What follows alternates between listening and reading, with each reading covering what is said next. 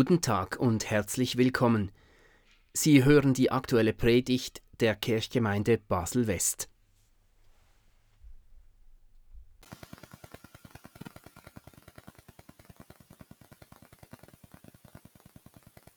Ich lese aus dem ersten Petrusbrief aus dem dritten Kapitel.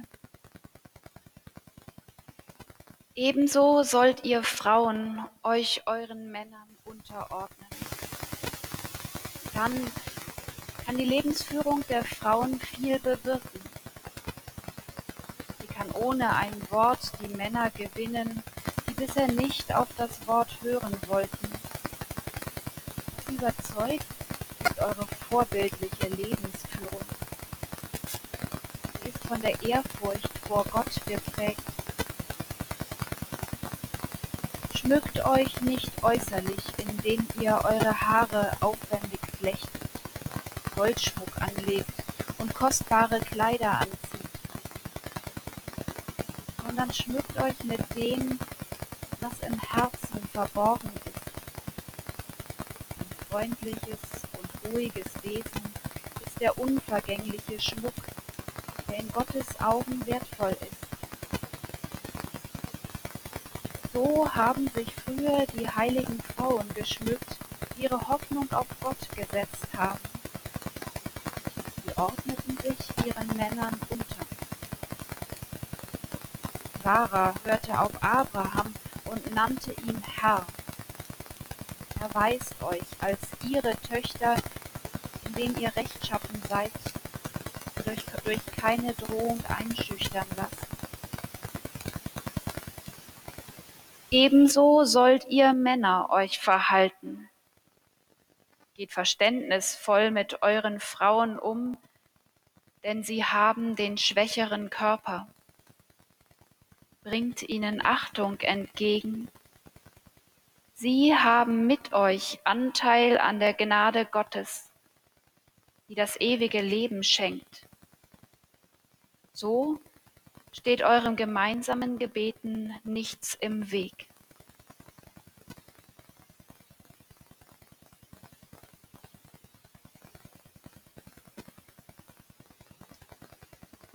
Eine der beeindruckendsten Schilderungen während meines Studiums betraf genau diese Perikope. Leider erinnere ich mich nicht mehr an die ganze Begebenheit, sondern nur noch an einen Ausschnitt. Eine Frau schilderte, wie sie als eine der ersten Frauen überhaupt in ihrem Land die Möglichkeit hatte, Theologie zu studieren. Wie sie schon um ihre höhere Schulbildung hatte kämpfen müssen, später in jedem Seminar, in jeder Vorlesung wieder behaupten musste, dass sie nicht weniger fähig wäre als ihre Kollegen, nur weil sie eben das falsche Geschlecht hatte. Und dann bekam sie zu ihrem Prüfungsgottesdienst ausgerechnet diesen Abschnitt. Und sie begann ihren Gottesdienst, ihre Predigt indem sie sich nach der Lesung langsam Stück für Stück ihren Schmuck ablegte. Ring und Ohrringe, Uhr, ihre Kette. Und dann setzte sie sich.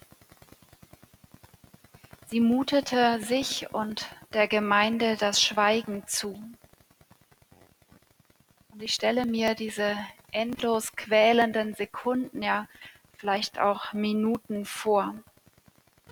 Der Text, der wie ein Faustschlag gegen die Hälfte der in der Gemeinde sitzenden Menschen in der Kirche schwebte. Eine Gesellschaft, in der sich sicherlich viele mit der Schwachheit des weiblichen Körpers das für einen Fakt hielten. Ebenso die Aufforderung zur Unterordnung selber oder auf der anderen, auf der einen Seite selber oder auf der anderen Seite im Alltag lebten. Und irgendwann stand diese junge Frau wieder auf und begann doch noch ihre Predigt. Sie begann mit den Worten, ich hatte Angst, dass dieser Text genau das bedeuten würde. Dass dieser Text in Frage stellt, was ich bisher gelebt habe. Welche Provokation, so einen Text für einen Prüfungsgottesdienst auszuwählen.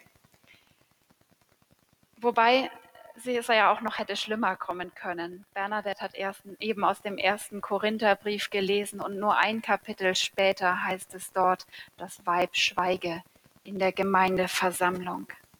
Erst die Liebeserklärung und dann so etwas. Ich weiß nicht, wie die junge Frau aus ihrem Land, aus ihrem Studium die Perikope dann ausgelegt hat. Und ich weiß auch nicht, wen sie dann damit überzeugt hat für den Moment oder vielleicht sogar für länger. Ich weiß auch, dass wir heute hier durchaus privilegiert sind und dass mir ein solcher Einstieg zum Glück nicht zustünde. Ich habe keine Angst vor solchen Sätzen, aber ich habe durchaus Angst davor, wie solche Sätze missbraucht werden können. Kurz ein paar Jahreszahlen. 1919 wurden die ersten Theologinnen in der Schweiz ordiniert. Und es waren die ersten in Europa überhaupt 400 Jahre nach der Reformation. Sie durften als Pfarrerinnen oder besser gesagt als Pfarrhelferinnen arbeiten, predigen, aber sie durften auch lange noch nicht alles. Sie durften nicht gewählt werden. Sie durften keine regulären Stellen antreten, durften seltener Abendmahl austauschen, austeilen und nur in Ausnahmefällen taufen. In Basel gab es das erste halbwegs reguläre Pfarramt für eine Frau 1956. Das war Ruth Epting. Manche kennen den Namen vielleicht noch, ich sehe Nicken. Das war bei uns im Ökolampat, das betrifft uns also ganz direkt. Und das war immerhin Schweizer Rekord. Lange her ist das alles noch nicht. Eine Generation vor mir hätte ich mich auch noch entscheiden müssen, ob Pfarrerin oder Mutter. Die Basler Synode hatte damals festgelegt, dass Frauenordination mit einem sogenannten Zwangszölibat oder einer Zölibatsklausel für Pfarrerinnen zusammen eingeführt wird. Und noch eine Generation vorher hätte ich eben gar keine Wahl gehabt. Einige von Ihnen, sah man eben schon, haben das alles miterlebt, was ich nur aus Erzählungen und aus dem Lesen kenne. Ich werde durchaus gespannt auf Ihre Erinnerungen. Vielleicht haben wir nach der Kirche noch einen Moment Zeit oder wann anders mal. Doch Gleichberechtigung statt Unterordnung, Augenhöhe statt einem Stufenmodell oder Wertschätzung statt Ungleichbewertung das alles betraf und betrifft alle Lebensbereiche. Kirche ist dann nur ein Beispiel von vielen. Und das Geschlecht ist auch nur ein Aspekt von vielen. Viele von Ihnen sind mit ganz anderen Rollenbildern aufgewachsen, als ich das bin. Und ich bin sicher, ich kann Ihre Emanzipationsgeschichten, ob Mann oder Frau, nur ahnen und nicht wirklich nachvollziehen. Und es stimmt mich gleichzeitig auch hoffnungsvoll, dass meine Tochter und später dann irgendwann meine Enkelin nochmal anders aufwachsen werden, dass meine Söhne und deren Söhne nochmal andere Rollen leben werden, als ich das schon tue. Was heute selbstverständlich ist, ist es unter Umständen noch nicht lange. Im Blick auf die Zukunft heißt das, was heute zementiert, logisch, ja vielleicht sogar Gott gegeben, vielleicht auch sogar sinnvoll erscheint, das lohnt manchmal durchaus hinterfragt zu werden. Welche Begründung steckt hinter einer Ordnung?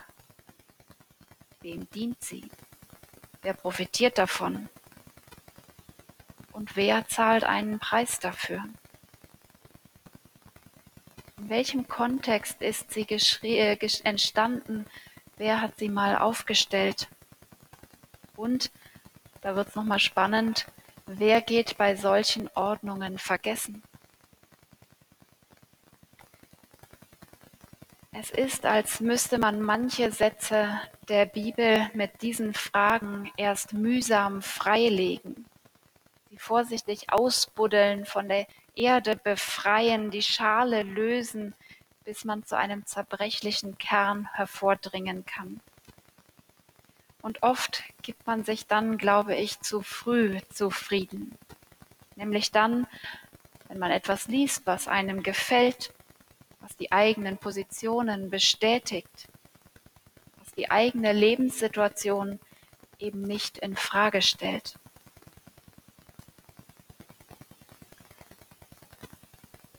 In meinen letzten beiden Predigten zum ersten Petrusbrief habe ich Ihnen gesagt, wie nahe mir dieser Brief in vielem steht. Dass ich die Gemeindesituation von damals mit unserer heutigen durchaus parallel sehe. Christentum in der Minderheit, argwöhnisch beäugt von einer Mehrheit, die anders ist. Als wäre dieser Brief direkt zu mir, direkt zu uns geschrieben. Aber dieser Abschnitt, der reißt dann doch einen ziemlichen Graben auf, wie kaum ein anderer Text im Neuen Testament. Für eine argwöhnisch beäugte, kurz vor der Christenverfolgung stehende Gemeinde war es vermutlich durchaus wichtig, Provokationen zu vermeiden. Nach außen strahlende Konflikte und die Andersartigkeit zu unterbinden. Und ich gestehe dem Autor zu, dass es ihm mit dieser Aufforderung der Unterordnung nicht darum ging, Ausbeutung oder Unterdrückung zu legitimieren. Dass es ihm vielleicht nicht einmal darum ging, Frauen als weniger wert zu erachten. Davon ist ja auch nicht direkt die Rede. Die Folgen seines Schreibens, die hat er eben nicht mit bedacht. Auch er war Kind seiner Zeit, seiner Erziehung, Produkt seiner Umwelt. Sichtbar wird diese Differenz auch aus den folgenden Zeilen, aus den Versen, die auf diesen ersten Abschnitt folgen. Da heißt es, Schließlich bitte ich euch, seid untereinander einig, mitfühlend, voll Liebe den anderen Brüdern und Schwestern gegenüber, barmherzig und bescheiden. Zahlt Böses nicht mit Bösem heim oder eine Beleidigung mit einer Beleidigung. Stattdessen sollt ihr segnen. Denn Gott hat euch dazu berufen, seinen Segen zu empfangen.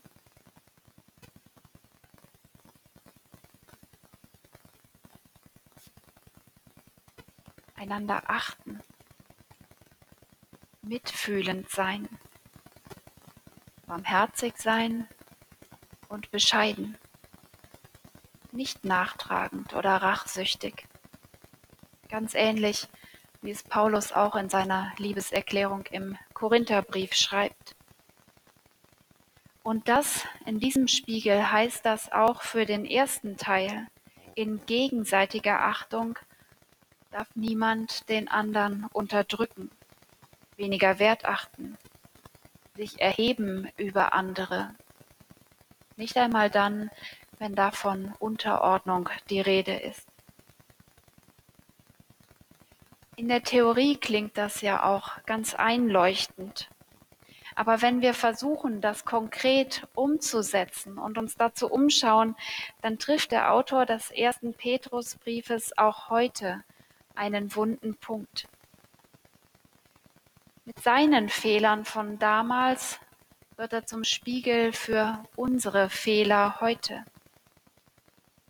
Mit der Ungleichbehandlung von damals, die in der Gesellschaft völlig normal war, stellt er die Frage, wo wir heute ungleich behandeln, wen wir weniger wert achten und wo wir uns überheben.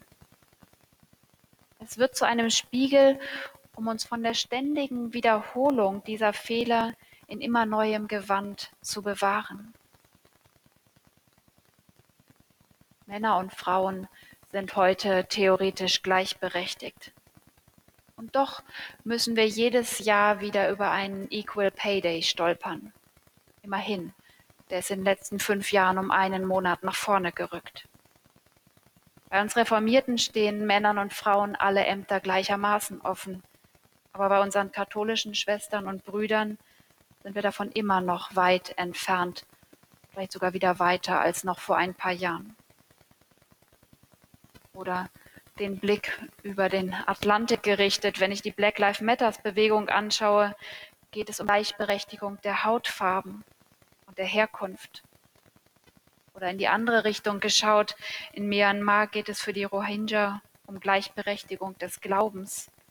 Und bei den Uiguren in China die Gleichbehandlung von Ethnien und kultureller Identität. Bei uns geht es vielleicht versteckt dazu, Vielleicht sehen wir es auch nicht so deutlich vor Betriebsblindheit. Aber vielleicht ist sowas wie die Ungleichbehandlung oder ungleichen Bildungschancen bei Einkommensschwächeren so etwas, wo auch wir noch nicht gleich sind. Und in unserer Gemeinde dass mir beim Predigtschreiben dabei nichts eklatant ins Auge gesprungen ist, das würdige ich jetzt einfach mal als gutes Zeichen. Wenn Ihnen etwas einfällt, sagen Sie es gerne. Wir sind, glaube ich, auf einem guten Weg an sich. Aber ich bin sicher, auch wir sind noch auf einem Weg. Oder auch bei uns persönlich. Sie wissen selber für sich am besten, wo sie in ihrem Leben Ungleichheit überwunden haben oder vielleicht auch noch überwinden müssen. Für mich ist das alles eigentlich die Frage nach der Würde. Wo lebe ich so, wo begegne ich Menschen so, dass ich die unantastbare Würde eines jeden Menschen tatsächlich achte? Der erste Petrusbrief spricht noch nicht von Würde. Aber das Ziel, behaupte ich, ist eigentlich ein ganz ähnliches. Er fordert uns auf, seid mitfühlend, begegnet einander in Liebe, seid barmherzig anderen gegenüber und seid selber bescheiden. Ihr sollt segnen. Wo öffne ich mein Herz, um zu segnen? Wo überwinde ich Vorteile?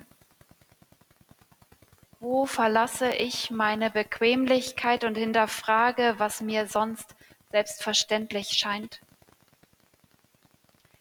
Die fromme Antwort aus dem ersten Petrusbrief ist, da, wo es uns gelingt, füreinander da zu sein, da gelingt es auch gemeinsam zu beten und so Gott nahe zu kommen. Vielleicht wird auch andersherum ein Schuh draus, wo wir füreinander oder noch besser miteinander beten, wirklich beten.